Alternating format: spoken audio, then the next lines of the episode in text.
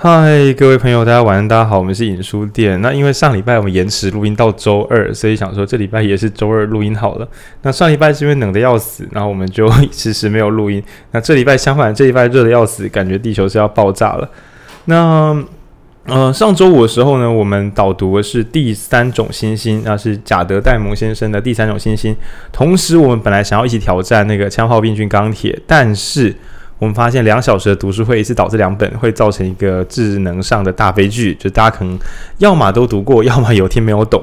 然后第三种星星，它是听到这这几个字，第三种星星其实讲讲破梗了，它就讲的是人类。OK，那我希望你不要把它当推理小说，想说啊被雷了。第三种星星讲的是人类，那。呃，这本书是从演化的观点来讲，就大家有没有常看那种进化论，就是从猩猩慢慢慢慢站起来，就是变成人，很像我最近在重训的时候，很像是硬举，就是从蹲着然后慢慢站起来这样。OK，那为什么呃人类现在呢会创造动物园，去把我们的老兄弟关在动物园里面，然后偶尔才会看看电影，看到星球崛起，看到大猩猩又回来统治人类，人是。不要说人跟人之间的差距，人怎么会跟我们的老祖先猩猩竟然产生这么巨大的差距？那在讲第三种猩猩之前呢，要先聊一下贾德戴蒙这个人。那他发明了其中一个很大的猜想，就包含就是说后面那个国家为什么会失败啊，自由的宰狼等等的，大家都会问同一个问题。那些故事像到我觉得根本就是互相抄来的。那有可能他们都在同一个现场啊。之类的，真假的，每个人都黑人朋友，但是我觉得，哎、欸，可是不是因为是完全一模一样、欸，哎，就是对啊，枪炮、病菌、钢铁，然后地球、星星，然后还有国家为什么会失败？提问的人都是新几内亚人，我怀疑是同一个新几内亚人。OK，好，我跟各位朋友解释一下，就是这些作者他们写这本书前情提要都是有一个新几内亚朋友跟他聊天，聊天的时候问说，为什么好东西都在你们的这边？然后这其实很可怕的问题，因为呃。知识分子们终究会有一个理想，就是世界大同啊，人是平等的。但如果人生而平等，为何会有的国家看起来就是穿金戴玉啊，然后过得很好？但有的国家好像就是吃土啊、内战啊、民不聊生。为什么会有这么大的差别？所以你看后面的书，包含讲说自由的宰狼，问的问题是为什么有些国家会拿到自由这么了不起的东西？有些国家怎么样都无法成为一个民主自由的国家？为什么？然后又又问说，为什么有的国家可以经济发展很好，但有的国家怎么努力好像都很穷？嗯，那这些问题一直拉拉拉，就回到我们的一切的原点。我不知道前面还有没有，因为我读书有限。贾德戴蒙先生问了一个恐怖的问题是：那人类又是怎么跟我们的老祖先、老兄弟猩猩分道扬镳？起点在哪里？也就是有时候我我我都会把一些那个一些青少年，然后我就干你猴子吗？就是大家会做一些怪异的行为。就问题来了。我们为什么不是猴子？那这本书是来解决这个很远古的问题。那必须先跟大家报个雷：如果我们影书店推书啊，有些人听了会买，请务必购买橘色版本的第三种星星。嗯、那对，它叫做经典普及版。对，跟朋友讲，我我们也会贴链接，千万不要买错，免得你回去的时候觉得影书店讲的很有趣，但推的书都不能看。不是，有些书我们会警下警语，就是它。不好看，但第三种星星它有一个叫经典普及版。那因为我们这一周的事件是那个伟大的八旗文化的富察先生，就是讲了一个一句短短的话，造成一个大的论战。就是他说他觉得小编他都一小编都是女性，二女性比较没有历史感，年轻女性。女性。那这个组合这个断言当然是相当危险。但我个人其实是另外一种角度，我是 赞同布查先生的想法，因为我总是会在各种场合听到男性朋友在公开场合，不管是喝醉还是没喝醉，很认真的讲他对于整个历史的理解啊，什么二十五史倒背如流啊，要有历史感啊，啥小的，就是我觉得正常的公民好像只有男性会在公开场合炫耀自己对历史的了解，所以我是蛮能理解女性比较感觉不出对历史的在乎，但是。贾德贾德戴蒙，他用了太多的呃考古史料啊，等等等等的。那帮他改写的是一位我不知道是不是年轻女性，总之是女性朋友的改写版本。我们自己在导读的时候觉得还好有经典普及版，这版读起来真的会很慢。那我甚至在读第三小星星之后，回去再去追他的那个枪花、病菌、钢铁，觉得说 能不能再派一个人帮他改写一下？对，真的不好读。然后，因为这本是二十五年前的老书，所以我们也诚挚的推荐，如果想要一次就有美好的阅读体验，可以直接去读十年前的这个人类大历史。诶，没有这么久吧？七年，七年，还是二零一三？二零一三，二零一三，反正就是那个，我、哦、忘记他名字了，那个好吗？哈拉瑞，哈拉瑞的人类大历史。那人类大历史先读了，后面两本可以当做是延伸读物。人类大历史可以说是把这二十几年来能够整合再重新整合一次，中间呢也会把其他家的，比如说第三种星系或强暴病菌钢铁等等的一些小 bug，用他自己的论点去再去做一些补充，是蛮好看的。但我个人认为，如果对历史没有这么多兴趣的话，经典普及版的第三种星星，如果你之前没有听过这本书，你读这个一定会得到巨大的收获。我们之后会导读一些像行为。这种从神经科学判断人是怎么样行动的书，那当然之前导读过像《决断两秒间》啊，或者说像《解密陌生人》等等的人的行为是怎么样做行动的，但是这些都是近代人。我们把一切的回推到前面的时候，我们来读读看，呃，人到底是怎么成为这个人。那现在呢，我要跟观众说个抱歉，就我要关一下我们冷气。就如果你仔细听，会听到背景呼呼声。当然前提是你是戴着耳机听我的 podcast，对，那冷气会造成这个我们的。录音品质细微的下降，对，虽然我现在很热，但我必须忍痛关掉它。来，我来，我来，我来，拜拜，冷气，拜拜。好，冷气走了哦。好，那我们回到第三种星星，那就文君先。诶，但文君你是什么时候读这本书的啊？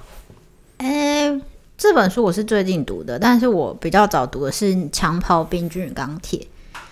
嗯，我大概是高中还是大学初期的时候读的。对，所以我最近也是复习的时候，也觉得真的蛮难读的。但是那时候就抱着读读呃读史料的心，因为它两本书共同的特色就是它嗯、呃、比较不像是要去写出一个理论或者是写出一个方法，它比较像是呃写出很多很多历史，然后告诉你。他就是这样子变化过来的，但没有很明确。他只有说这些这些东西有影响，但没有说谁的影响比较大啊，或者是谁是关键啊，他都没有说。他就把他们全部都列出来，所以这是他之所以很难读的原因。所以这个写作方式就是说，像当代人都畅销书或什么，大家都会说怎么样就对了。比如说，你就是呃。你就是逃避自由，你要怎么样子才能够拥抱自由？或者说你要怎么样国家才会变得有钱？大家想要听到是解答，对，但比较保守些吧，会堆出史料说这些可能有关联哦。那因为这些都是古董史料嘛，我也不能够完全证明关联哦，但是很可能有关联哦。比如说我我举个例子，那曾经二十五个冰河期以来，某一种呃某一种兔子都没有死，冰河期来了，冰河期走了，冰河期来了，冰河期走了。那第二十五个冰河期的时候，人类来了，然后兔子灭绝。那这个这个贾德戴蒙就会说，我觉得这可能有关联哦。嗯，你不觉得这不是巧合吗？虽然我也不知道是为什么。然后我就想，你就是要讲人类杀兔子吗？你你你知道为什么不敢讲？但他会觉得我没证据，我没证据，说不定是呃兔子看到人类之后启动了兔子宗教仪式逃走了，我怎么知道？对，就是这样。所以你没看到他充满了各种，首先他会先讲冰河期，然后他会讲兔子，然后讲兔子灭绝，然后会讲刚好人类来。然后说这些可能有关联，你想说干你可不可以精简一点？大概就是这个节奏。而且因为它是它主要是呃研究就是演化相关，所以它也它也很充分的解释了，比方说演化这件事啊，你知道的，就是要去挖挖东西。那挖东西这个当然就不是说哎。什么同一百年都会混在一起，就有可能一百年跟三百年跟两万年的东西都是混在一起的，什么什么的。所以就是说，我们看到一个结果，但是说不定我们也是被史料骗了哦。对对对，然后就是比方说，越来有越来越新的研究方法，可能会推翻之前的研究等等。他为了怕被人家说你在乱写，所以他。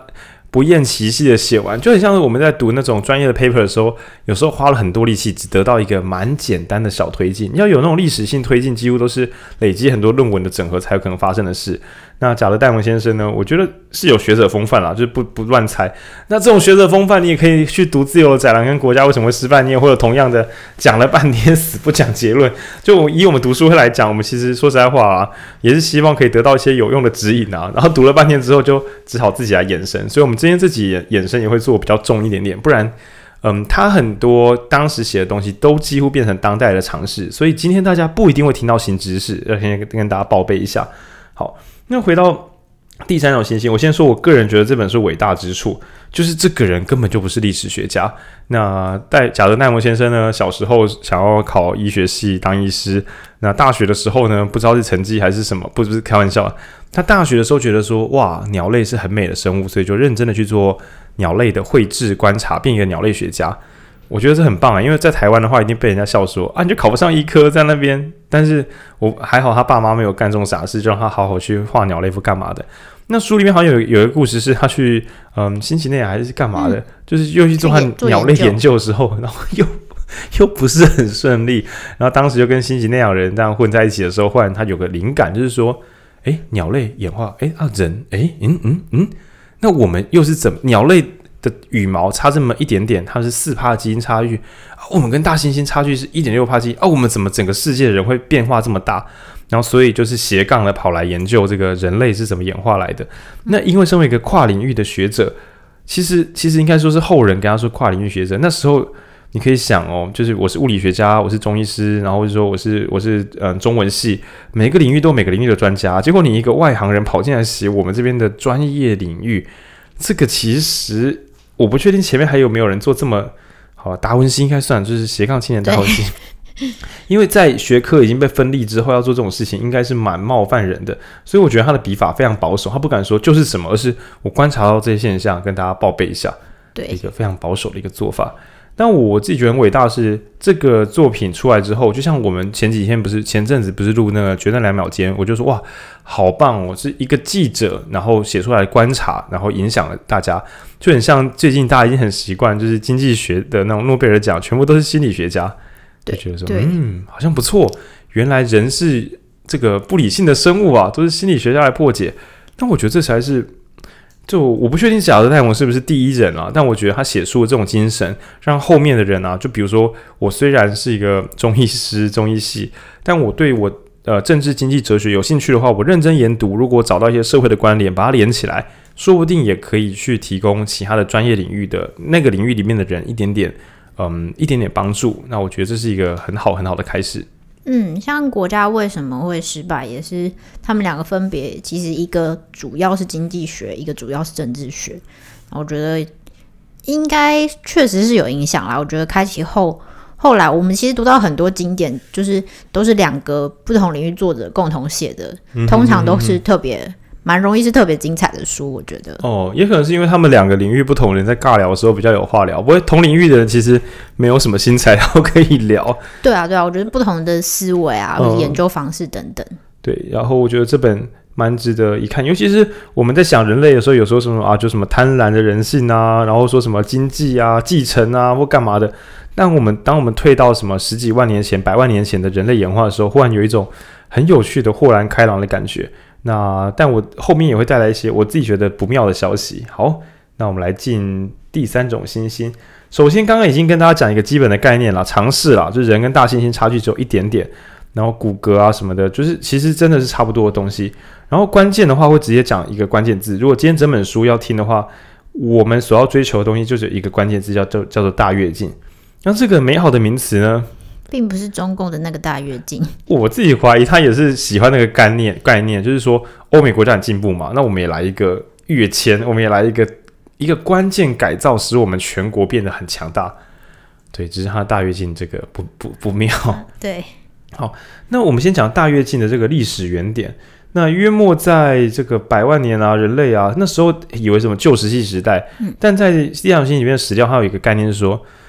旧石器时代是不是其实没干嘛？就是石猴搞不好，他很难判断是到底是打。我们以前不是说大家会敲制石器吗？嗯，但是说干，然后万一他只是石头掉下来刚好裂开，你怎么判断谁是敲制的，谁是？就是在他做手柄这些木头制品之前，其实很难判断到底人类进步多少。嗯，对。然后一切的变化。呃，那时候，嗯，大家有看过《X 战警》或什么的，有一个词叫尼安德塔人，大家可以把这个词背起来。我们以后读书会还是会不停的用到。那这是我们人类的一个分支，祖先就是黑猩猩的演化之后的一个分支。然后，抱歉，我历史不好，所以我没有背说它这是在哪一个大陆先出现的。你有背吗？我觉得我记得那时候，因为大家是从世界各地要慢慢的人类起源开始。然后，尼安德塔人的特色是我简单讲，呃。想象一下，我们人类使用武器，那那时候尼安德塔人使用的长矛好像是二点五公尺，嗯，那你可以想象，二点五公尺的长矛绝对不是一个一百七十公分的人随便拿起来使用的东西，因为太长了，太长了。一般长矛的话，我我知道战争可能会用更长的矛，用战马冲刺那种矛，但是人使用的武器应该一百八十公分，就是跟身高应该是相仿，不然这样可能甩起来就根本你的近距离都不不适用，甚至你的木头太重，因为如果你没有漂亮的材料的话，那个木头应该是很粗的，又粗又二点五公尺，根本就不是一个好武器。嗯、那总之从骨骼，然后还有武器综合来看，呃，尼安德塔人就是一种比我们更高大、更强壮的人种。但是呢，而且脑容量比我们大一点点，但是折合体重之后，又有人说比例上来讲，是我们现在这种智人的大脑多了一点点。OK，不管。那总之呢，这种比较高大的人类跟我们的这个老祖先一起相相处，然后在一瞬之间，就是在一个呃世代左右，就是所有尼安德塔人全部消失了，地球上再也没有尼安德塔人。那很明显的，根据我们的普通 演绎法，两种物种聚在一起，一种物种完全消失了。这个海龟汤的答案蛮简单的，我们会先猜他们被杀光光了，所以。我们有时候不是讲说，可能像二二八夫纳粹嘛，就是讲说有些我们的祖先啊犯过了错啊等等的，要为这个道歉。你看哦，就是尼安德塔人就是被杀到一个都不剩了，所以就不会有尼安德塔人促转会。不然我跟你讲，尴尬了啦，尴尬了啦，全部的智人都是杀人犯啦。真的，你你各位都是杀人犯的后代，你也是啦，全部都是，谁不是呢？对。而且这很，你知道多尴尬吗？已经不是杀什么美洲豹什么的哦，人哦，灭种哦，灭绝哦。嗯，对。但是问题来了，好，这样把人道主义先放在旁边封存起来。我们来问一个问题：一群小孩子，一群一百八、一百五左右的，后面说因为农耕时代人又变矮了一点点，本来在一百八左右。对对，所以你的祖先如果种田变矮，如果你觉得自己矮是因为你的祖先种田，你就不要怪他，你现在就不要种田就好。赶自己，抱歉，大家不要检举我们。那个种田变矮，那个是史料上面的一个数字，数字，并不是要说种田就怎么样不好的。种田为什么会变矮？书上也根本写不出个所以然，只是说农耕时代之后的平均身高从一百八掉到一百五、一百六左右。OK，请不要问我为什么。他是有说农耕时代的人变得比狩猎时期，可能因为呃吃的东西的不够多元或什么，就是变得没那么营养不足，没那么营养不足。对，对，农耕时期营养不足的。然后另外一种，就我的浩年的烂演化猜想，会觉得狩猎时代需要高大的身体，但农耕时代不需要，所以这个优势可能没有什么特别的功能。然后我开个玩笑，如果大家都没有在练腰腹背的话，长得比较高大，插秧或是种田或是割稻子，会比较容易受伤。哦，太高大，你在没有锻炼的情况下，可是锻炼应该是很后期的文明时代的东西。嗯，对。OK，这边瞎猜。那这样我们回到就是尼安德塔人。那唯一可以猜想的是，人类，你不要说什么哦，因为工具做的比较好，诶，抱歉哦，就是大家都是用差不多的烂东西。那唯一据说有差别的是，呃，在九万年前左右，我们这一支智人的这个族群演化出了声带，就可以使用语言。嗯、本来只能比手画脚，现在可以使用几个单字。有了单字之后，就会再加上文法，比如说书本、桌子，再加上一个上面，就可以说出书本在桌子上面。很多表达就变得复杂很多，就本来是那边有尼，本来是尼安德塔人，或是那边有大的人，那现在变成大的人三个，这个小小的差别使得大家的运算上的资讯多了非常非常多。你跟我说那边有尼安德塔人，我们就这样过去了。原来是六十个，你他妈不讲清楚，跟那边有六十个，那我们就先躲起来。那边有一个，那我们就是我们三个，他们一个，我们去打他。这个小小的差别使得。本来只是单纯的力量强弱之分，变成可以使用策略。那光是使用策略，人类的能力终于第一次做出巨大的解放。那第一个大跃进，我认为啦，不要说是声带长出来，而是语言被发明了。对，所以我很认真练 Podcast，就是我个人的一个大跃进。但这这其实也不算是一个玩笑，诶，就像很多人认真说要学会写作或是演讲，其实也是为了让你的思想能够。不是为了讲给别人听而已，而是你要先重整过再讲给别人听。那所以忽然这边有点鸡汤，有一点点成功学，但请大家认真的看待使用语言这件事这件事情，语言跟文字，因为九万年前的祖先靠着这个东西打败了本来不可能打败的尼安德塔人。对，那今天呢，我觉得这个优势也是不断的在蔓延出去。好，那这是第一件重要的事情。那读书给我一个第二个启发是，不是只有使用语言？你要理解文法，因为单词是的力量是有限的，是文法使我们能够启动大脑最深层的一个东西，就是逻辑。没有文法就没有逻辑，你无法运用这些东西的相对关系，你无法说出原因跟结果。你说出火，你说出爆炸，但你没有办法跟人家讲清楚是这个火引起爆炸，还是这个爆炸点燃的火，这个差距非常大。不只是英国的人无法使用演绎法，不知没办法使用演绎法，就不能够用过去的知识来推演未来会发生的结果。那你的未来就是一片的茫然。即使所有的资讯摆在你的眼前，那都是过去的历史。你有历史感，可是你看不到未来。对，因为你没有逻辑，你无法使用这些文法拼凑这些文字。然后，如果对于语言有更多兴趣的话，也可以去看那个超级歪的异星入境。然后里面有很认真的去提到语言本身也会改变我们的思维。那这个推论呢，它非常的长，请大家自己看影片。但我个人是相信的，所以请好好的学文法。那讲到这边，我就觉得我浩宁呢，本人仰赖自己的中文能力还过得去，但我的英文烂得跟屎一样，连单字都不会用。我去日本旅行的时候，我想上厕所，然后我就讲出了餐厅的单字，然后弄得整个场面非常的尴尬。想说为什么就是一个人要急在下午两点半要很急的去餐厅呢？然后因为我要去上厕所。对，那我是连单字都不太会使用，但是。哦，回到一个现代智人，设法掌握语言，设法清晰这些文法怎么使用，应该是对于我们的生存，对于我们的演化也是至关重要的。那另外一个东西，我想到是城市语言，我个人也是一概不通。但是我觉得人跟人之间的交流是靠语言。那如果你想要操纵机械，操纵这个世界的无机物的话，可能城市语言也是一个可以投资的部分。嗯，我想要补充，就是像是城市语言啊，我觉得比较像是说，呃，我们现在生活在生活在这个世界上，太多东西都是跟软体相关了。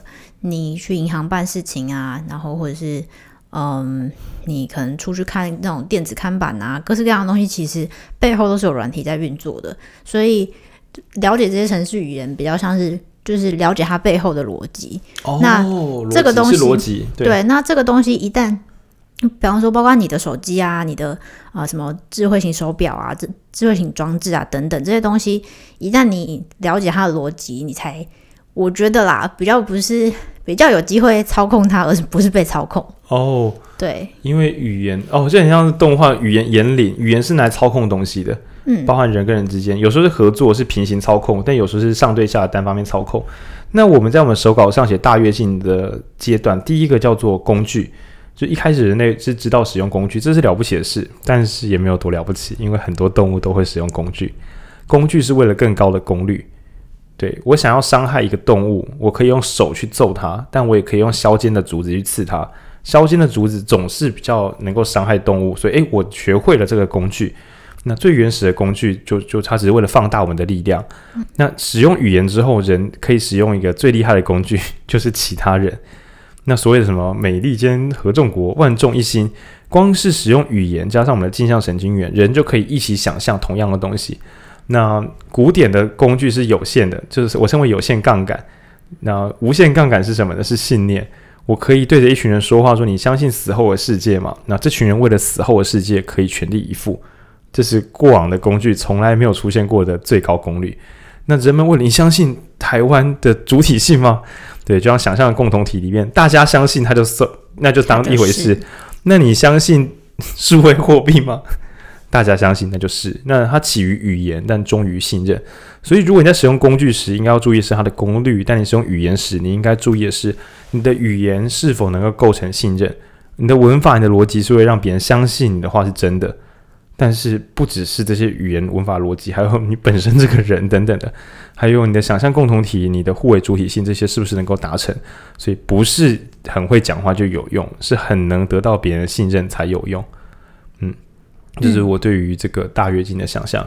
我是想说，一开始的时候啊，第一个人类用语言去跟别人沟通的时候，不知道大家是怎么相信他的。比如说那边尼安德塔人两只，那其他人为什么不会想？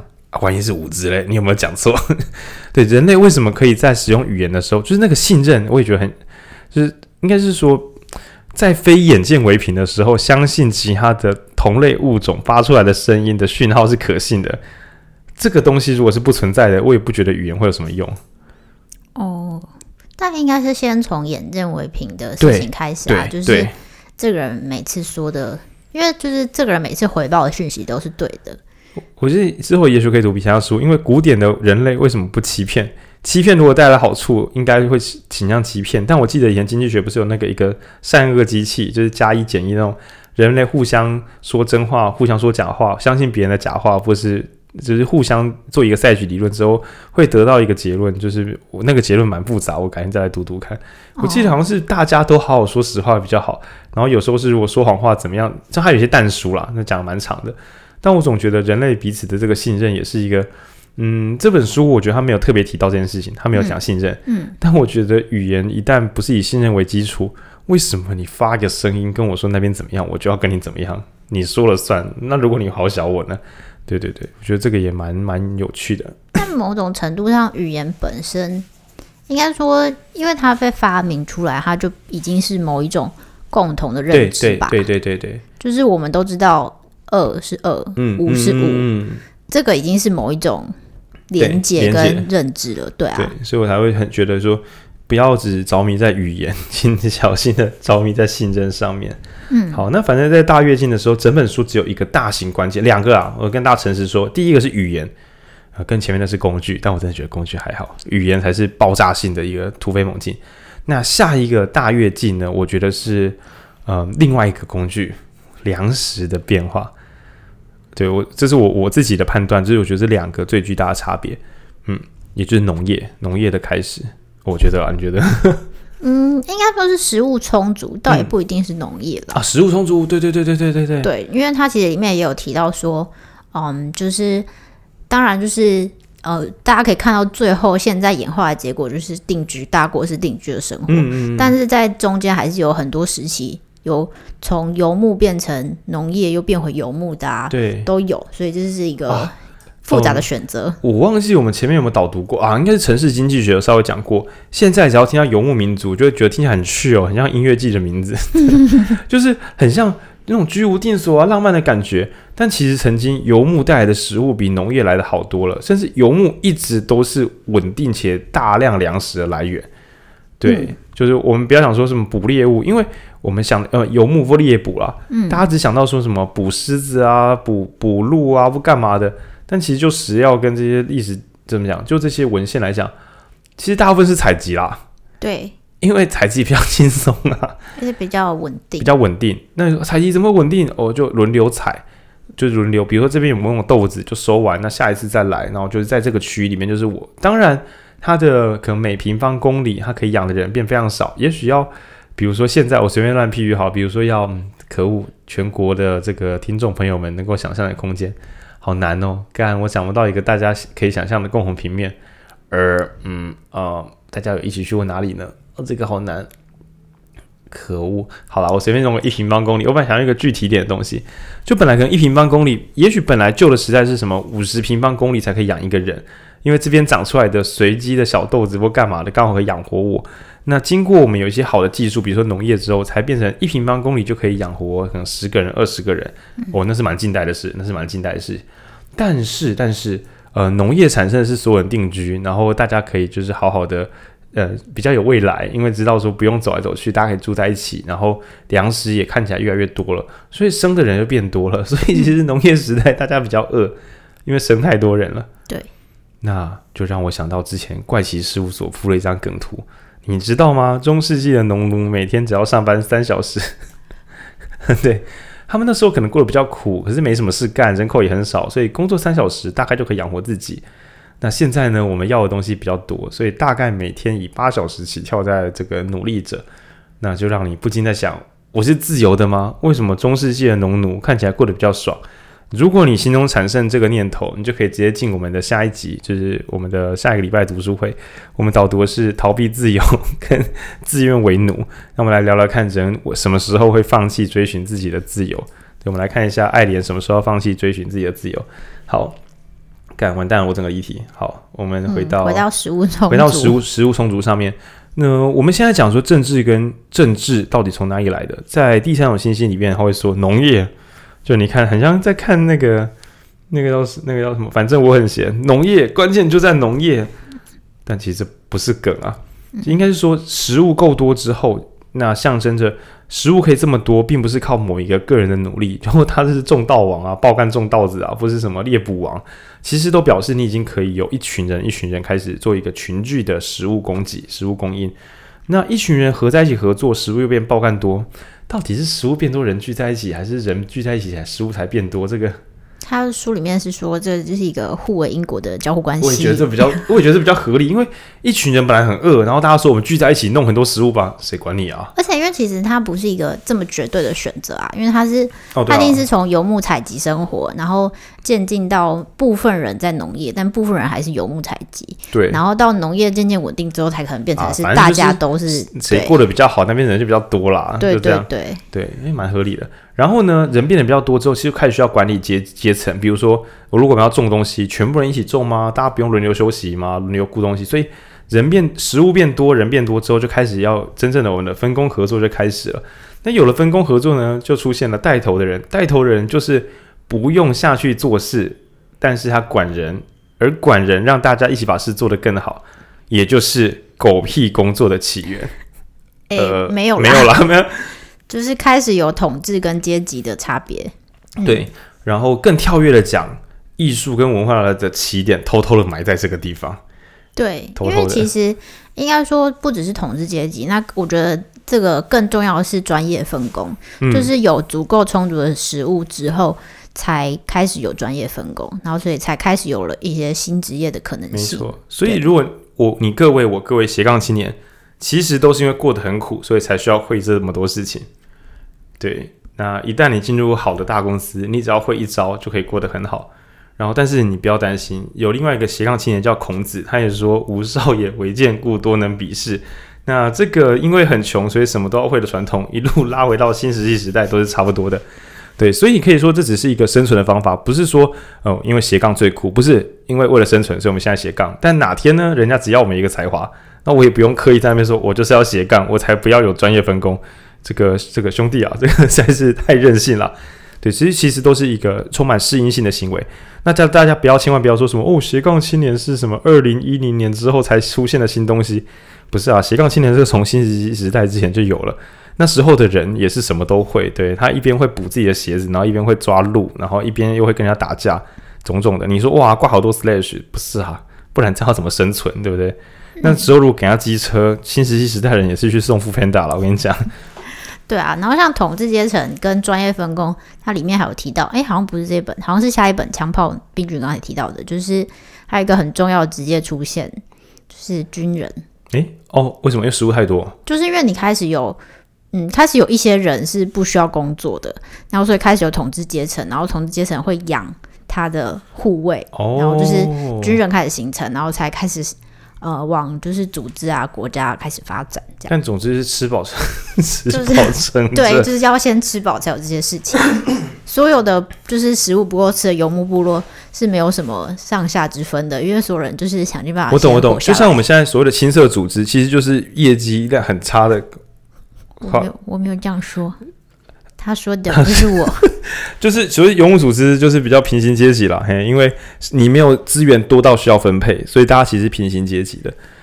然后我自己觉得这不是梗，我我不知道开什么新的组织玩笑。我说小型的公司本来就很平行，因为大家都是队友，朝生暮死，在一起好好的努力。但组织变很大很大之后，资源这么多，谁来分配资源？所有人一起分配资源的效能可能又不太够，这是也是有可能的。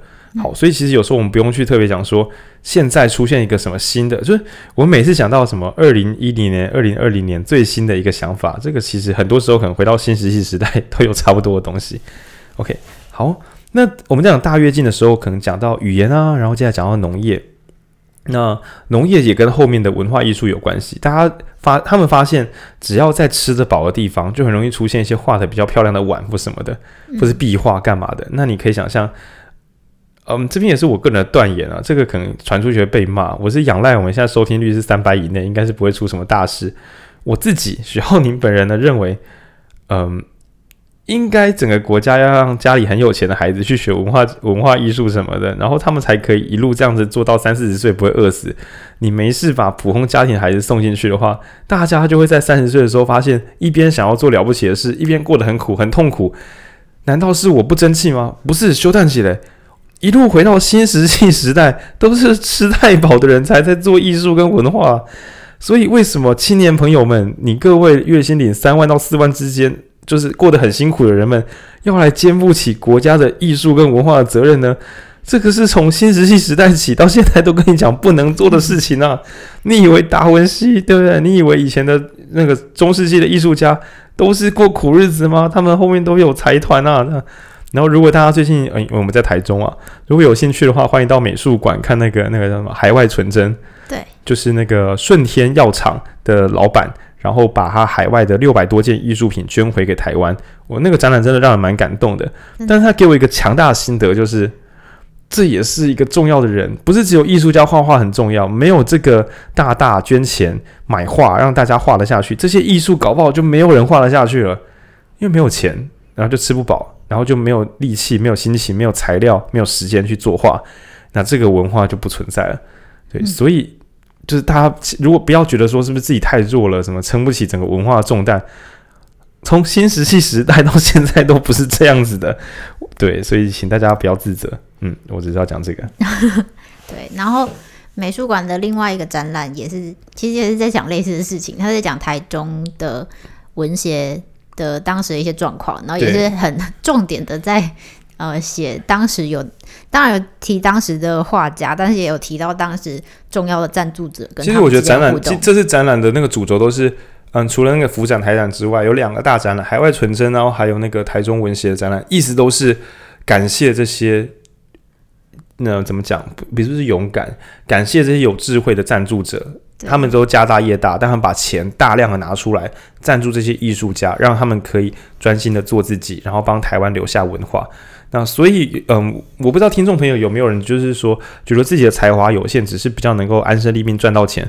你就好好的去赚钱，然后投资那些你觉得还不错的艺术家、作家，那甚至好好的去买正版的作品，真的真的，这些事情其实都是间接的帮助呃文化跟艺术，对对。那这件事情真的不不，大家不要再勉强自己。如果你想要把这些事做好，或是国家想要把艺术文化做好，哦天哪，这个还好，我流量低，我真的觉得经济好一点的国家做文化艺术会比较有未来。对，我本来只是我模糊念头，那我看完第三种星星之后，我就觉得，就是今天如果那个国家没有赚很多钱，然后没有一些基金会来补助这些创作者的话，只靠所有人用毅力来作画，然后大家都不要过好日子，这这实在是太勉强了。对，我的想法了。嗯，好，那这本书大概讲到农业之后，其实也讲到了说工具的一个变体。我们刚刚讲，对我来说啦，种子就是一种厉害的工具。对。对，它可以吸收太阳能，吸收水源，然后转换成淀粉。哎，真的是，它简直是一个充满城市码的一颗小豆子。这个豆子里面的基因其实就是一种有机的城市码，然后它可以去编译出呃粮食，那甚至还会自我复制，真是太强了！小豆子，你真是太棒了。嗯，重点是它可以储存，还可以储存，然后它还可以，它不需要排成种植，它可以控住时间，停住不种，然后再拿出来种。天哪，它不不会像说什么母鸡，然后到一定的年纪，如果你不让它生鸡蛋的话，这样子就没有鸡蛋。然后生出的小鸡，如果你不让它生新的鸡蛋，你想说这颗鸡蛋我先放它个八年再拿出来孵，这是不可能的，这是动物的极限。但植物有些又可以破坏时间极限，那就表示它可以运到很远的地方，然后可以重新去找到适当的土壤，再重新开始。所以也就是种嗯养动物这件事情的扩散速度应该是远低于植物。因为植物可以等，而且植物的复制可以爆大量复制，然后就爆大量尝试。然后植物的杂交好像也比较也简单很多，种子放在一起，有时候就会自己做新的配种，然后自己天择，再找出新的一代。所以感谢农业，然后人类变得就是有东西吃。那这一切呢，其实都还在挣扎中。那近代的一次大跃进，当然不是中国大跃进，而是美国的农业科技化。爆大量的面积种植，然后就是大洒水或干嘛的，让我们看到 Costco 食物整个满出来，美国人变得爆干胖。对，我自己觉得这应该是真的啦。就是比如说大量植物、大量豆子之后，你才会有榨油的技术。本来很珍藏的食物，突然变成还要像到货一样的做出各种产品叫你吃。马铃薯多到什么程度？多到做洋芋片。对啊，然后洋芋片很好吃。对，然后什么面面麦子种太多，变成要变面粉，面粉做太多还要想变把戏，做成面条啊，做成可颂啊，让大家把它做成披萨，叫大家把它吃下去，这都是近代的大跃进。这已经完全离题第三种星星，因为他没有讲到这么近。好，那就是所有所有大跃进应该都是应该就是工具的这个嗯工，我会觉得回到原点都是工具的调整啦。语言也是工具的一种，种子也是工具的一种。那还有一个工具，嗯，书里有写，我是我是把它转译成工具啊，就是生殖系统，就是生殖系统。那书里面并没有特别去想南靖会不会偷情啊，或是到处去找人家修改，然后就是乱喷小，就是多生自己的子代，是没有提这个。但他提到另外一个，我倒蛮少看到的，是更年期，讲说只有哺乳类的女性有更年期，然后这是一个反直觉的设计，因为。不是应该要让大家一直生、一直生、生生生生到最后一刻死掉吗？很多动物都是这个样子的。对，那所以因为戴蒙贾德没有这么勇敢，所以他说有可能，有可能会不会是的？会不会是女性生孩子一个两个，到某个极限之后，如果不照顾这些子代，其实因为人很难养，小猫小狗。就是你把它养半年，让它从桌上下来，就是端端端跑掉，很可爱。那你家的小 baby 半年让它从桌子下来，哇，你就要叫社会局来喽。对，所以其实人类是非常非常脆弱的。那要把这么脆弱的生物养大，恐怕我们必须要牺牲一些什么。那我们不像螳螂，什么男螳螂、公螳螂被吃掉，是没有玩那么凶。但是能不能够有专一配偶？所以这是后面书里面很认真提到，男性是不是社会上会期待专一的性配偶？其实资源的分配。所以在古典的一些国家，可能可以接受什么男性三妻四妾，那是一回事。但其实都有一个关键，你养得起，大家就暂时不靠腰你，这是古典的想法。对，但是但是在这个资源爆大多的时代的之前，大家还是会对于一夫一妻制，这是一个自然的设置啊，因为会觉得倾向找到愿意好好负责任的雄性配偶，免得孩子养不大，这成为写在基因里面的东西。所以各位男性朋友，好好做人，你的基因比较不会被淘汰掉，自己小心啊。那至于女性呢，做一个更残忍的设计，就是她必须让女性在某一个年纪之后根本无法再生出小孩。那这个可可能可能连戴蒙贾德都在猜，可能可能是因为必须让大家升职到某个年龄之后就不再生育，而是返回来认真的照顾，就是全新的照顾自己的子代。不然在自然的没有避孕的这个想象之的那个这个概念没有这个概念之前。你孩子会一直生，一直生，一直生，就会变得很难照顾。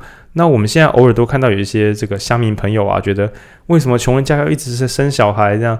对，但其实我们基因已经帮我们担心过这个问题了，它让我们直接在某个年龄之后无法生育。那我会讲聊这个是觉得，哦，我们的基因真的是把你我这些个体完全当做是传播基因的工具。我们就是基因的载具而已，他完全没有在管我们想怎么样。所以男生就是一直勃起，一直想做爱，然后女生就是到某个时候连小孩都不让你生，只为了你把现在的小孩养好。对，我们完全被我们自己的基因绑住了。想起来也是基因的奴隶这样啊，这个这个东西啊，大家就自己想想办法啦。对，怎么怎么怎么变成烂结论啊？对啊，但我觉得也是，因为比方说女性。可能在年纪比较大，可能比方说四五十岁，那他生孩子就很危险。那就算他生也上升，对啊，那他或是他他生出来了，但妈妈过世了，就是对整个基因的呃，对整个物种的繁衍也是很有害的。所以他宁可让你在年纪大了之后就生不出来，然后甚至诶书里面好像没有提到，但你刚刚这样讲，我就想到说，人类的那个。怀孕的时间是很长的，极度长。然后生出来之后还要继续照顾的时间也比其他动物要长很多。对。然后还有我们一胎原则上就是一个，不像小猫、嗯、一胎都有可能四五只啊。对对对，我们的复制速度其实非常非常慢。对。然后它就是各种，我在想，也许都是为了让你可以好好的照顾它。也是一个反向限制啊，它是一个反向限制。嗯嗯。哎，所以现在想要生育率这么低，就想说。我们跟跟自己的基因讲说，你的条件弄太难喽，要出事喽，这样。难怪养猫狗人比养小孩的人多很多。对对对，我那我都会想说，因为少子化很严重，而且猫狗都很会生，好像也是 蛮合理的。对啊，就是最近有个黄金交叉是那个小呃，六都之内的动物，猫狗的数量 已经超过婴幼儿了。那想想，反正就不公平啊！人类生的比猫狗多，这件事情还是生的不得了嘛？对对 对，大概是这样。那前面讲的是大跃进时的人类这个物种得以就是操控一般的工具，操控语言也是操控人类了，还有操控能源也是种子。然后接下来我们就要讲的是一个特性，就是作者自己觉得人类的一个特点，就人类很会相杀，很会互相屠杀。那从古代的，比如说尼安德塔人被杀光光，然后到人类所到之处，几乎都把所有其他物种能够杀光的都杀光了。就比如说整个物整个岛上有七八十种鸟类或干嘛的，人类一来一走之后，诶，什么都没有了。那所以大家看到七千六百年早教被破坏，也不要太伤心哦。人类本来就是走到哪破坏到哪，这早教只是其中一环而已啊，大家不要太过介意。嗯，好了，可以介意了。这这个这到底是为什么呢？那书上其实。也没有明确的讲出人类怎么这么会有毁灭性格，但他确实举出很多史料，讲人类所到之处是如何的自我毁灭。然后我们这集讲，其实有点快来讲个小故事，就是复活节岛的小故事。那大家知道复活节岛吗？就有个石像，有一个那个石摩艾的石头脸，嗯，长在那边。那这个岛呢，本来啊，呃，岛上都有各自都有一堆推倒石像，但是。第一次被发现的时候，整个岛是光秃秃的，然后什么都没有。那他就很奇幻，就是那个石像曾经就那个遗迹来判断，那些大脸都是立起来的啊，那么大的脸是怎么立起来的？那所以不断考古之后发现，他们曾经这边有很多树木，用树木杠杆或干嘛干嘛的，可以滚木啊，可以把可以运大石头雕刻再把它立起来。可是岛上没有树木啊，没有树木岛怎么可以把它立起来？那不断的考古之后发现说，原来这上面板有很多树。然后大家会拿这些树砍啊，做独木舟啊，然后出去就采集东西或干嘛的。然后在这边也可以去，嗯，就是滚木啊，烧制器材啊。然后就据考古来讲，可能在某个时候脑包了，就是砍完了。我觉得这真是脑包到死，砍完了，然后大家出不去，然后食物越来越少。那最后就是部落跟部落本来是大家吃的很饱，就会蛮快乐的嘛。现在吃不饱就开始内战，然后内战之后甚至把人家石像推倒，这这为什么？都吃不饱，为什么还要花时间推倒别人石像？我也不是很懂。好吧，人类就是这样子乱七八糟的，对啊，缅甸也是啊。现在大家奇怪了，你你想要让自己取得政权，然后去把人家的丧礼在上面开枪，这到底对你后来维持政权有什么好处？你这样跟复活节岛原始人做那个傻事，好像没有两样。那总之呢，这些把树砍完的这个原始复活岛人果然出事了，出事了，整个岛就这样子走向灭亡。嗯。那所以我自己在读书会的时候，我有补一个一张小小的 N 四贴，我叫它“烧瓶里的小人”。就这当然是取材自《钢之炼金术士》里面的那个烧瓶小人，但我们要讲那个故事，因为当我们在说什么人类是少数会自我毁灭的生物，我是不认同的。几很很多集之前，不是很多年前了，许多集前我们在讲规模，嗯，然后里面有讲到一个很很炫的一件事情，比如说酵母菌如果每一分钟会复制成两倍，那请问酵母菌？灭亡的时候的，就是灭是是灭亡之前有多少酵母菌？然后答案是超多酵母菌，因为它刚好复制到极限满屏的时候，再复制一倍，资源就用完，全部的菌就死掉了。嗯、所以其实真正的毁灭不是渐进式的，而是最后一次复制的时候就会毁灭这一切。那这个实验想也知道，你要复制也不难，你拿一个瓶子这样养菌，你就会发现菌变多，然后死光光。难道是酵母菌很残忍吗？酵母菌是残忍，酵母菌毁灭其他物种，不，毁灭自己的同胞。天哪，其他酵母菌你也吃？你好像不会想这样讲话，对吧？那所以我会说，烧瓶的小人是，万一我们全部生存在地球上，那假设农业没有极限，会不会大家只是一时不察，就不小心生太多人，然后把彼此的东西吃掉，把地球破坏掉，然后就全部死光了？对，但我个人觉得，人类的智慧又演化了一层。所以我自己在导读读书的时候，分三种：第一阶段人类会使用工具提高功率；第二阶段人类会使用语言，然后使使用信任；那第三阶段人类终于开始启动智慧，他们发现一切都是我们，因为嗯，以前的人一开始的人是没有我们的观念，只有我我一个人，我跟石头，我跟鹿的关系，我跟豆子的关系。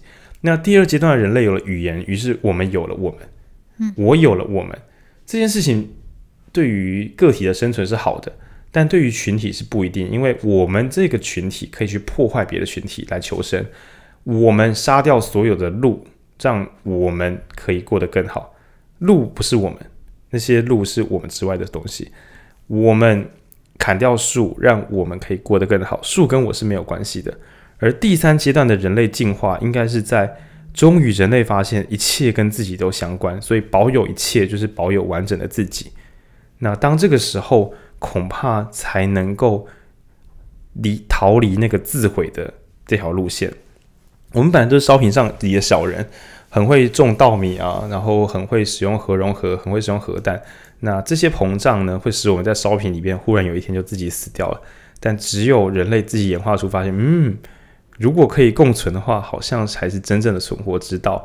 对，我我是觉得现在有往这边靠近一点点，虽然很多时候看起来有点差，但我相信领导者们如果野心跟智慧可以平衡的话，应该会知道让全世界和平，然后大家过得更好，才是最伟大的野心。对对，希望啦，希望啦。因为这个东西是很高阶的，就是你不是用呃杀掉对方、毁掉对方来成立。比如说，嗯，政党之间嘛，大党灭掉小党啊，就是啊杀你实力啊，毁你台湾民众党啊，对，这样子才能让我们存活。那小党也不是用什么我踩你民进党的脚啊，踩你国民党的脚，这样我才可以有选票。目前感觉也是演化到第二时代，大家会使用语言、使用工具来发图文，使用语言来获取自己这个群众的信任。但是智慧可能长到一半，当然有些人是有智慧的。他发现环团跟这个民进党啊，台派跟环团要内战的时候，赶快出来调停，因为我们是一体的，而不是彼此。啊，到这个时候才有可能避开第三种行星后面提到的人类有自毁的倾向。嗯，好，这段呢，嘿，书里完全没有写，完全是我自己乱补的。对，语重心长，这是我自己的顿悟啊。这个因为书里面完全没有提到，因为人类脱离第三种行星。不过只是十万年左右的事情而已。哦、嗯，以整个演化来说，其实才刚开始，才刚开始。就是说用缩小到一年，我们不过就是最后一分钟内的事情。没错，最后一分钟有点忙。对，然后这最后一分钟，也许在最后一秒，也就是我们的这十年，或我们所在的这一百年，也许是最后一秒，这一秒又发生了很多事情。那不断微分之后，大家就会有喘不过气的感觉，怎么努力都没有用，因为一切都变化得太快。那也不要大家不要太过自责，因为这真的一切都很困难。那给大家一个小启发，是整本书我最喜欢的一个句子。嗯，大家不知道有没有觉得什么爸妈把自己生很丑，或家里没有钱的那种时候买小赌烂？但是我要引用新石器时代的 一句好话，就是大跃进，在大跃进之前，人类在百万年、数百万年的演化，就像是瓜牛这么缓慢，因为我们受到基因变异的支配。只有突变出现，我们的文化跟行为才会产生改变。我们借由突变是可以发出声音，我们借由突变站得起来，这些都是数百万年慢慢的改变才有的东西。你无法借由个体的努力对你的族群或你的后代产生什么真正的影响，你需要等待突变，然后还要是好的突变，然后你的后代还要活得下去，然后再花一代的时间，可能是三十年，然后慢慢慢慢的以三十年为一单位这样进化，但是。也许在听这个 podcast 之前的你会觉得使用工具启动能力才是人的进化，但此后你觉得多一点智慧，相信我们都是一体的，这好像也不错。这一瞬之间，你已经超越了也许我们过往生物十代、二十代，就是六百年、八百年、一千年、几十万年的演化。你在几秒，你在一小时的 podcast 里面达成了前辈百万年的演化，因为他从来没有想过这个东西。那所以书里的下一句是在大跃进之后。文化的发展不再需要依靠遗传变异，也就是说，我们可以借由语言来理解别人的想法，我们可以借由文字来理解以前的人或是更厉害的人的想法，而不用借由当下的语言。所以你会使用 Podcast 对不对？你会使用 Podcast 或是使用 Clubhouse，这个只是这个语言的演化，但你会使用文字，就是写成书、写成文章，这才是真正高阶的大跃进。因为文化的发展不止不再依靠遗传变异，甚至还突破了时间跟空间的限制。对，所以嗯，我觉得这本书如果能画一个句子的话，我会画个句：在大跃进之后，文化的发展不再需要依靠遗传变异，那依靠什么呢？依靠思考、创新、沟通，把概念跟知识传递给其他的群体跟新的世代。啊，这就是全书精华，真是伟大的一句话。就我们终于跟嗯。它当然产生了巨大力量，也使我们破坏了很多东西。但如果我们要走向未来的话，回到原点，就是这句话：大跃进之后，文化发展不再依靠遗传变异，那依靠什么东西呢？就是多读书，然后听听别人的想法，然后设法取得思考的能力。也就是我们书店不断在找不同的书，原来是为了脱离演化的限制。那我个人觉得，在这嗯也没有还不知道一年之内，我个人就已经产生了蛮多的正面影响。对，所以嗯觉得很不错。对，忽然讲一些很感性的、没什么内容的东西。对，但真的觉得前人在一个巧合之中取得了声音，但是也是局部的前辈，就是也是那时候那些古典人发现我们可以用这些。发出声音的这个小工具来指挥彼此，然后来屠杀尼安德塔人，然后再加上文字，就是刻下板子上刻下一些东西，让大家知道什么时候会有洪水，我们要避开这个洪水。那避开洪水之后，这里可以种植，于是取得了农业跟知识跟文化。那在这些巧合之中，慢慢的不断走到今天，终于到知识爆炸。我们不是要传承知识，而是要挑选知识。那但是啊，这都是很幸运的事情，实在是没什么可以靠背的。跟要靠演化比起来，就现在已经有无穷无尽的免费资源，可以使你个体得到成长跟得到帮助。对，这我我我觉得就是有一种走了很远，走到一个蛮安全又理想的今天。尤其我们讲残忍一点，尤其在台湾哦，当我们觉得可能是啊八月要公投啊，来租啊，台湾又要乱了，对啊，不然去缅甸住好了，去缅，对啊，就是台湾还是蛮蛮不错的。那前人一定花了很多力气，让我们可以走到今天。那也动用一些智慧，让嗯，虽然有有时候我会想说，像处长会啊，就想说啊，为什么不要做激动一点啊，做动作做大一点？但想到说，如果我们是一个群体，而不是靠互相用清算跟大屠杀来来解决问题的话，虽然这样子流程有点慢，有点烦人，但可能是所有路线中最安全的路线。嗯，那今天真的是整个大延伸的。嗯，嗯，但是我觉得就是浩宁刚讲那个也是。就是作者在序吗？还是哪里有写到？他是说他写这些是因为他觉得了解历史是为了改变，而不是为了就是重复。哦，对，所以我觉得这是他虽然他什么都不说清楚，然后堆叠了很多史料。欸、他，他唯一讲清楚的只有自己的心得。哎，对，然后，他堆叠了有点过多的史料，但是我我觉得。就是你从这句话可以去理解他为什么会这样子写作，还有写这些东西。他就是想要从呃人变成人之前，就是地上有行星的范围，然后还有人变成人之后，就是枪炮、病菌与钢铁的部分，去讨论这一连串的变化，这样子。对，但是难道我们知道以前的人类会杀死别的物种，所以今天我们就要重复一次再杀死其他物种吗？当然不是，这。呃，前人有他的极限，但我们如果资源够，是不是可以再多一些时间，能够好好沟通？嗯，那这个，嗯，我觉得是蛮有启发性的。